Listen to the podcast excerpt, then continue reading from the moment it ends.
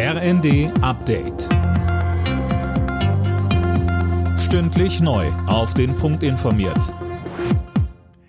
Im Studio Dirk Jostes. Guten Morgen. Nach dem Amoklauf an der Prager Karls-Universität hat die tschechische Regierung eine Staatstrauer ausgerufen. Ein 24-jähriger Student hatte an der Uni gestern 14 Menschen und sich selbst erschossen. Zuvor soll er bereits seinen Vater getötet haben. Der Student soll mehrere Waffen legal besessen haben.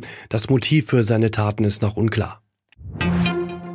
Sturmtief Soltan beschäftigt weiter die Rettungskräfte im Land. Unter anderem sorgen umgestürzte Bäume für massive Probleme im Bahnverkehr. Auch heute müssen Reisende weiter mit Verspätungen und Zugausfällen rechnen.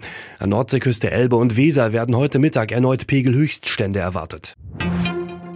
Deutschland wird auch im kommenden Jahr das Wohnungsbauziel deutlich verfehlen. Bauministerin Geiwitz geht in der Rheinischen Post davon aus, dass rund 265.000 Wohnungen gebaut werden. Mehr von Tim Britztrup.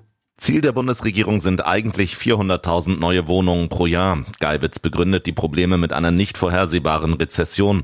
Die Baukosten liegen nach einem neuen Gutachten rund ein Viertel höher als noch 2020. 100.000 Wohnungen mehr zu bauen sei aktuell nicht möglich, sagte Geiwitz.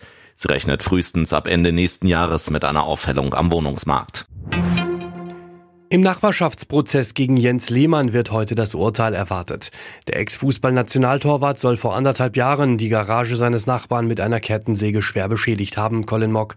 Ja, er soll einen Dachbalken durchgesägt haben. Offenbar störte die Garage den Blick aus seiner Villa auf den Starnberger See. Er bestreitet die Vorwürfe, allerdings wurde er bei der Tat gefilmt. Dem 54-Jährigen wird außerdem vorgeworfen, am Parkhaus des Münchner Flughafens die Zeche geprellt zu haben. Beim Rausfahren soll er sich gleich zweimal mit seinem Porsche so dicht an das Auto vor ihm gehängt haben, dass er mit durch die Schranke huschen konnte. Alle Nachrichten auf rnd.de